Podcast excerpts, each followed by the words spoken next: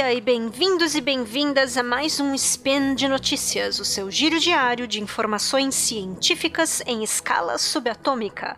Meu nome é Dani Madri e hoje, dia 2 Mayan do calendário Decatrian e dia 7 do 11 de 2017 do calendário Gregoriano, falaremos de mulheres superpoderosas, Docinho, Beatrix Kiddo e Mulher Maravilha. Quer dizer, Citando um clássico da Disney com o pato Donald, vamos falar de matemática, ou da deusa Atena da matemática. Falaremos também de Natalie Batalha, a Indiana Jones dos exoplanetas e das peripécias astrofísicas da fanfarrona e inteligentíssima a astrônoma e astrofísica Katie Mack no dia de Halloween. E no programa de hoje, Amy Noether, segundo o New York Times, a matemática mais famosa que você não conhece, mas vai conhecer agora. Natalie Batalha, a caçadora de planetas. Katie Mack, a astrofísica mais engraçadalha no Halloween. Speed Notícias.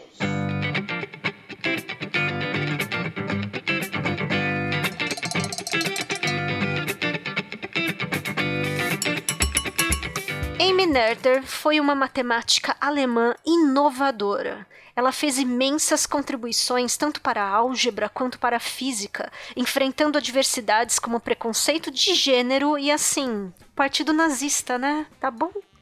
Ela é mais conhecida pelo Teorema de Noether, acerca do qual o físico Ransom Stevens, em suas palestras sobre o trabalho de Noether, coloca que seu teorema é a espinha dorsal sob a qual a física moderna se sustenta. Em essência, seu teorema diz uh, que onde você encontrar algum tipo de simetria na natureza, alguma previsibilidade ou homogeneidade de partes, você irá encontrar espreitando por trás dos bastidores naquela cortina no melhor estilo Twin Peaks, ao fundo, uma conservação correspondente de momentum, carga elétrica, energia ou algo assim.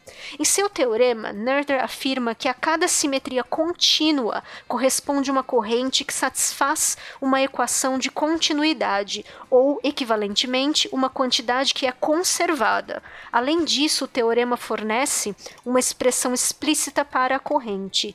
Ouvintes, esse link estará no post com a representação físico-matemática deste teorema. Outros fatos interessantes sobre Amy Noether, a quem seu BFF, Albert Einstein, chamava carinhosamente em reverência a esta de Atena da matemática, aliás, referência da mitologia grega à deusa da sabedoria, não é pouco. Noether estudou na Universidade de Erlangen, mas só foi autorizada a auditar aulas em vez de participar plenamente delas como professora oficial por ser mulher. Quando Nerter, após finalizar o seu doutorado, com toda aquela sofrência né, por ser mulher, começou a ensinar na Universidade de Göttingen. Suas palestras eram muitas vezes anunciadas sob um dos nomes de seus colegas, nomes masculinos de seus colegas, pontuando que ela iria apenas fornecer assistência. Nerter nunca planejava suas aulas, acreditava nas aulas como um tempo para uma discussão mais espontânea, para resolver problemas matemáticos difíceis, simples assim, né? Ué, por que não se ela né, falando? Essas discussões geradas aí nas aulas da Nerter, elas foram tão profundas e relevantes para a matemática que até as anotações de alguns dos seus alunos foram coletadas anos e anos depois, porque estas constituíram posteriormente a base para vários livros didáticos de matemática. Porém, em 1933, momento história, com a ascensão ao poder do Partido Nazista na Alemanha, todos os professores judeus, incluindo Nerter, foram despedidos. Nerter já vinha sofrendo com discursos de ódio por ser mulher e judia, e principalmente vindo de alguns alunos da juventude hitlerista que passaram a frequentar propositadamente suas aulas. A ela basicamente restava aceitar a ajuda do seu amigo querido, o também judeu e genial Albert Einstein, e migrar para Norte América, onde ela ensinou matemática no Bryn Mawr College, na Pensilvânia, até sua morte em 1935, aos 53 anos, super nova, aí, em decorrência de problemas de cirurgia, etc. Uma pena. Ao ouvir sobre a morte dela, Albert Einstein escreveu para o New York Times chamando Noether de aquela dotada do gênio matemático mais criativo e significativo do nosso tempo. Alguns dos trabalhos de Noether, inclusive, constituíram a base para a teoria da relatividade. Natalie Battaglia, a caçadora de planetas. A astrofísica do Centro de Pesquisa Ames da NASA, Natalie Battaglia foi a cientista do projeto da missão Kepler da NASA uma empreitada ambiciosíssima focada na busca de planetas orbitando outras estrelas na galáxia. Nessa busca, Natalie e outros colegas cientistas exploraram e estão explorando a estrutura e a diversidade dos sistemas planetários em nossa região da Via Láctea, para determinar a fração de estrelas que abrigam planetas potencialmente habitáveis e de tamanho similar ao terrestre. E nas palavras da Natalie, por conta do telescópio Kepler, ela diz: Nós aprendemos que, em média, todas as estrelas similares ao Sol têm pelo menos um planeta orbitando-a, e que existem mais de 10 bilhões de planetas do tamanho da Terra potencialmente habitáveis em nossa galáxia. Ou seja, temos aqui o início de um caminho para a busca da vida além do sistema solar. Ouvintes, no melhor estilo do filme e livro Contato de Carl Sagan. Uma linda Natalie, né? O objetivo agora, diz Natalie, é a transição entre encontrar planetas em zonas habitáveis para encontrar ambientes habitáveis e até mundos vivos, diz Natalie.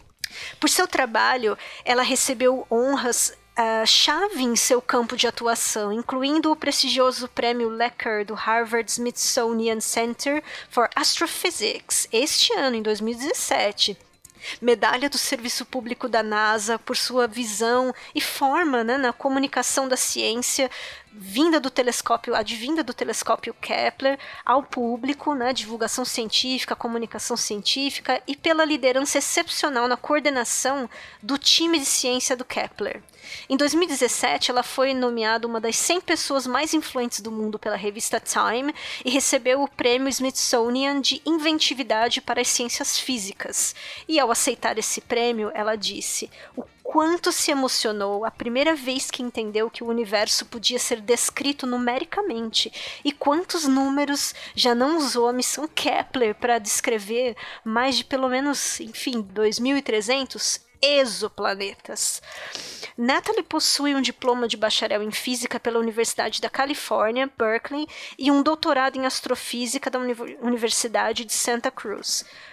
Para as mulheres, em particular, que estão interessadas em buscar os campos em STEM, é, Science, Technology, Engineering and Math, Ciência, Tecnologia, Engenharia e Matemática, o conselho da Natalie é semelhante ao que ela, aliás, ela deixa esse conselho muito semelhante ao que ela deu para a própria filha, que atualmente é estudante de pós-graduação em astrofísica também.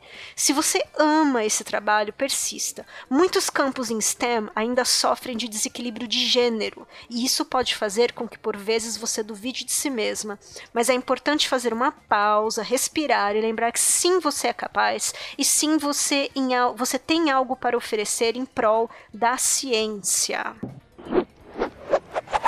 E por fim, ouvintes queridos, deixo vocês com uma dica de fantasia de Halloween. Eu sei, eu sei que já passou, mas guarda a ideia para o ano que vem. Ou sei lá, por que não ter um Halloween Part 2, né? Ou para quem é da minha idade, Rambo 2, a missão.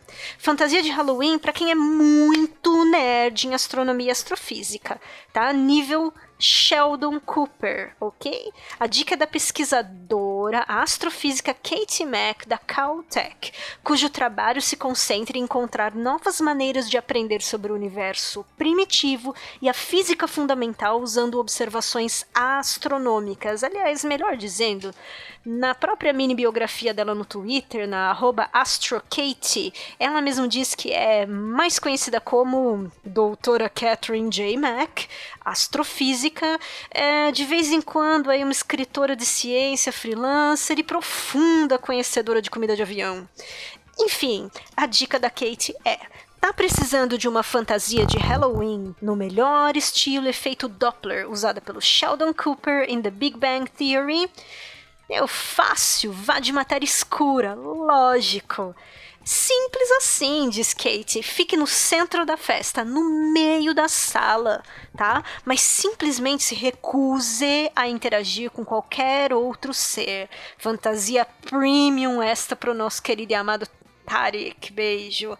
Ah, detalhe, para fantasia ficar completa, fique invisível. Olha isso, muito simples. Valeu, Kate. Simples. Aliás, cadê a capa do Harry Potter? Fencas, devolve aí, devolve Fencas. E por hoje é só. Lembro que todos os links comentados estão no post. Deixe lá também seu comentário, elogio, crítica e uh, draminhas aí esporádicos. Lembro ainda que este podcast só é possível acontecer por conta de seu apoio no patronato do SciCast, tanto no Patreon quanto no PagSeguro. Um grande abraço e muito, muito rock and roll e ciência divertida sempre. E até amanhã, amores.